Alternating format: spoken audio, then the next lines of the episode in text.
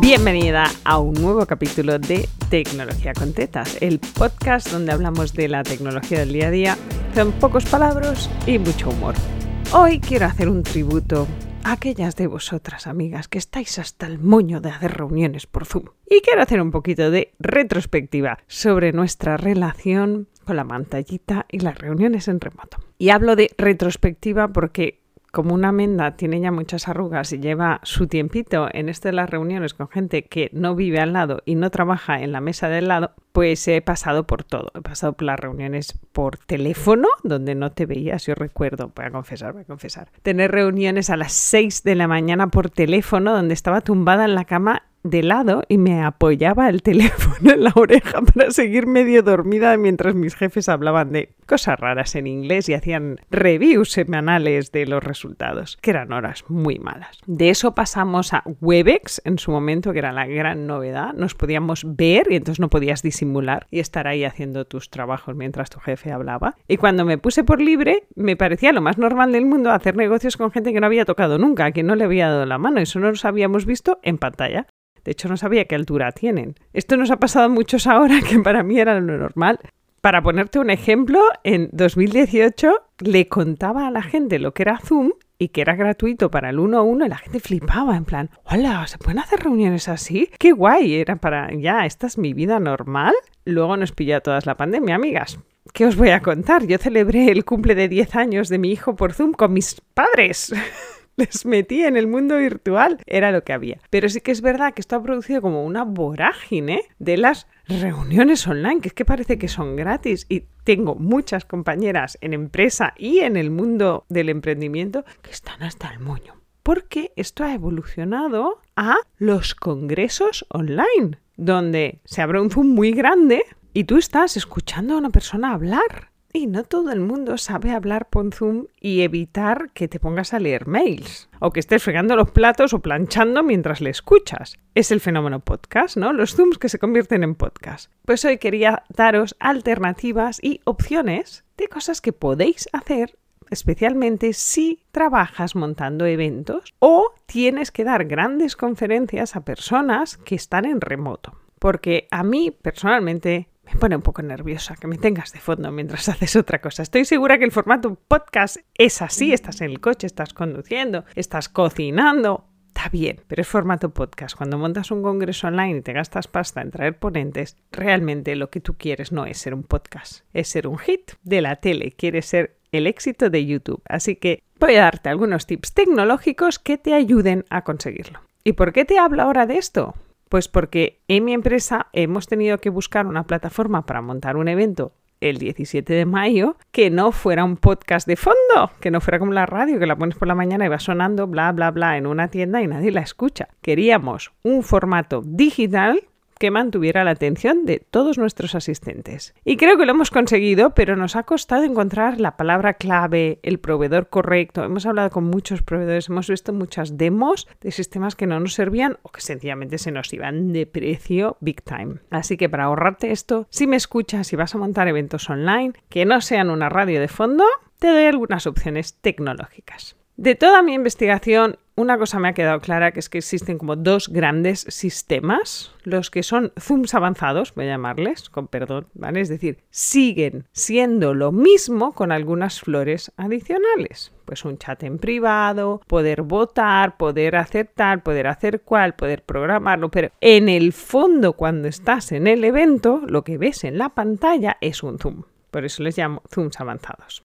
El otro tipo de sistemas que hemos estado valorando y de los que te voy a hablar son sistemas de los del metaverso. Voy a hacer un capítulo un día entero sobre el metaverso, ¿vale? Pero para que nos entendamos, son sistemas donde tú tienes tu personaje, tu personita con piernas, que te puedes tunear en muchos casos, y esa personita anda literalmente, anda por dentro de un espacio virtual. En realidad es como si tú estuvieras entrando a una feria de muestras física, el Mobile World Congress, para ponernos en situación, entraras y tú estás viendo en pantalla el pasillo, los stands, las otras personas que están ahí con sus avatares. ¿Qué es un avatar? Pues un avatar es una imagen gráfica de como a ti te gustaría ser, seguramente. Entonces, pues habrá gente que se pone el avatar alto y rubio y resulta que es pequeño y moreno. Este es el metaverso. La falsedad y la bondad del metaverso viene de ahí, de que no todo lo que ves en el metaverso es un reflejo de la realidad. Pero para lo que nos ocupa, está bien. Me da igual si eres alto, bajito, rubio o tal, lo que quiero es tener una conversación de negocios contigo. ¿Cuál es la diferencia del sistema metaverso versus los sistemas de Zoom? Que el sistema metaverso emula la realidad de un congreso, que es que yo puedo ir a acercarme a alguien, saludarle sin conocerle de nada e iniciar una conversación. Esto es lo que queríamos para la plataforma que estábamos buscando, para el FEM Hackathon del 17 de mayo 2022. Depende de la fecha en que estés escuchando esto, todavía te puedes apuntar y verlo en directo. No nos valía hacer una serie de proyecciones o emisiones en Zoom donde nadie pudiera relacionarse. Esta es la enorme diferencia entre estos dos tipos de sistemas. Si es Zoom, eres un oyente, es la radio de fondo que te contaba. Si es un evento en una plataforma tipo metaverso, estás interactuando de manera desordenada, voy a llamarle, porque esta es la realidad de los humanos y la belleza de ir a un evento donde hay mucha gente. En la cola del baño del café puedes relacionarte con un montón de gente que no conocías cuando has entrado por la puerta y cuyos datos te llevas cuando sales. Y de esto te aseguro que salen negocios. La única diferencia entre ir al Mobile World Congress y venirte al FEM Hackathon en el metaverso es que no tocas a las personas, no sabes cómo dan la mano, que es una cosa muy importante para hacer negocios, pero he aprendido en los últimos seis años que no necesito darle la mano a alguien para saber qué nivel de seriedad o de energía gasta en su negocio. Te doy tres plataformas que he visto en profundidad que me han enseñado con sus pros y sus contras. La primera es VFairs, escrito V-F-A-I-R-S, son líderes en el mercado. Estos tíos tenían la plataforma del metaverso en el 2019. Es ese momento en que piensas, ¿tú te has flipado mucho? Pero qué bien te ha venido la pandemia, amigo. Esos son ellos. Tiene una plataforma muy molona y muy cara. Tengo que decir que su equipo de ventas es extraordinario. Eh, nos rebajaron el precio casi hasta lo que pedíamos, que es un montón, ¿vale? Porque empezaron en cuatro cifras y yo no me podía gastar cuatro cifras. Han sido un equipo de ventas de 10, o sea, quiero vendedores como esos, gracias. Y la aplicación es muy chula. Si realmente estás trabajando en una empresa grande que quiere un evento espectacular, ellos son tu persona. Desventajas, son un equipo basado en Oriente Medio, así que por horario van bien, pero son todos angloparlantes, ¿vale? Si no hablas inglés, ahí tienes un problema que fue uno para nosotras. Por ejemplo, que al final soporte el montado, todo el equipo que te ayuda a ponerlo en marcha, hacer el diseño personalizado, solo habla en inglés. Entonces, pues si curras en una multinacional, supongo que no es problema, pero si es una empresa pequeña como la mía, mm, no todo el mundo habla inglés tan fluidamente y no todo el staff que nos va a ayudar habla inglés fluido.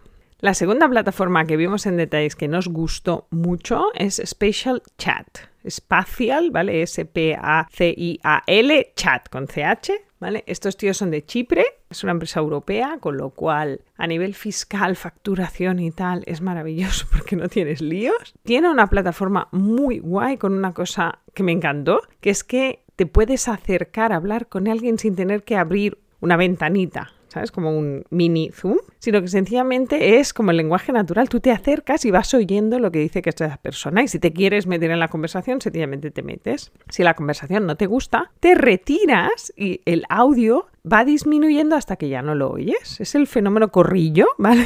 Pero en el digital brutal. O sea, me parece una idea muy acertada para emular la interacción natural de las personas. A nivel de precio se puede ajustar más porque es por usuario, con lo cual son 2 euros por usuario. Si tienes 10 usuarios te cuesta 20 euros, que es una miseria. Si tienes 2.000 usuarios te cuesta 4.000. Cuando digo usuarios es momento pico máximo. Es decir, si a primera hora tienes 5.000 personas porque el fenómeno FOMO lo ha petado, pagas 10.000 euros. Aunque el resto del día solo tengas tres personas. Entonces ahí era como difícil de equilibrar. Y tiene el problema del inglés, ¿vale? No tienen staff que hable español para dar soporte y ahí siempre tenemos algo de problema. En mi caso, tanto Ona como yo no tenemos problema, pero en el FEM Hackathon hay un staff grande de gente que va a estar asistiendo y no todas hablan inglés nivel nativo. Y finalmente te cuento qué plataforma nos hemos quedado. Y esta plataforma la descubrí gracias a Pau García Mila, que hace un tip tecnológico en un minuto todos los días. Yo lo veo en LinkedIn, supongo que lo tiene en muchos otros canales. Y él explicó que había puesto su oficina virtual en Nubi, escrito N-U-B-I-I, con doble I, punto US. Es la plataforma que estábamos buscando y además los creadores son españoles, todo el staff es español. Y español, obvio, con lo cual era como Dios ha venido a nosotras y nos ha ayudado porque estábamos un poco atoradas con el tema plataforma. Nubi es exactamente esto. Y además nos toca la patatita porque es de frikis para frikis. Entonces tiene estos pequeños guiños de club de camisetas negras que a las loquitas nos molan y nos han convencido. Además tiene un equipo fantástico de entusiasmo desbordante, básicamente. Y la plataforma en sí es exactamente esto, es un layout de oficina, puedes ponerle una distribución de gran auditorio, puedes poner una distribución de concierto, le puedes poner una distribución de pequeños stands de feria de muestras, puedes ponerle la distribución que quieras y usar varias zonas como si fueran varios pabellones, ¿vale? Para que nos entendamos y la gente puede navegar entre los pabellones físicamente, o sea, ves al muñequito que hace tic, tic, tic, tic, tic y se van dando.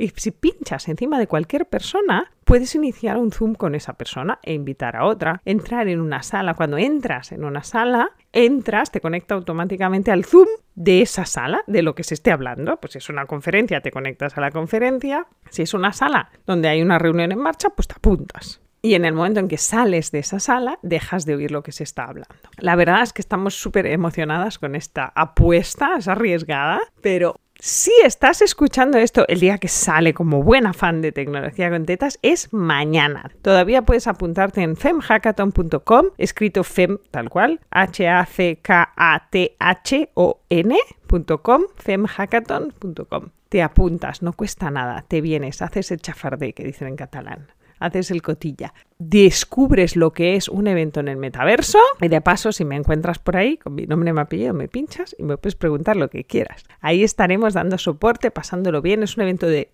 todo el día, así que tú decides cuándo te unes, cuándo te vas a comer, cuándo te vas a descansar, pero te aseguro que hemos montado una agenda para que estés ocupadísima y divertida todo el día y no nos pongas de fondo, que se trata de conocer a gente y hacer negocios y descubrir ONGs que te necesitan para seguir ayudando a los demás. Así que si me estás escuchando en día 16 o en día 17, vente a vivir la experiencia directo porque no hay grabaciones. Te lo recuerdo en femhackathon.com. Si tienes una amiga que no me escucha, no se ha enterado, también la puedes invitar.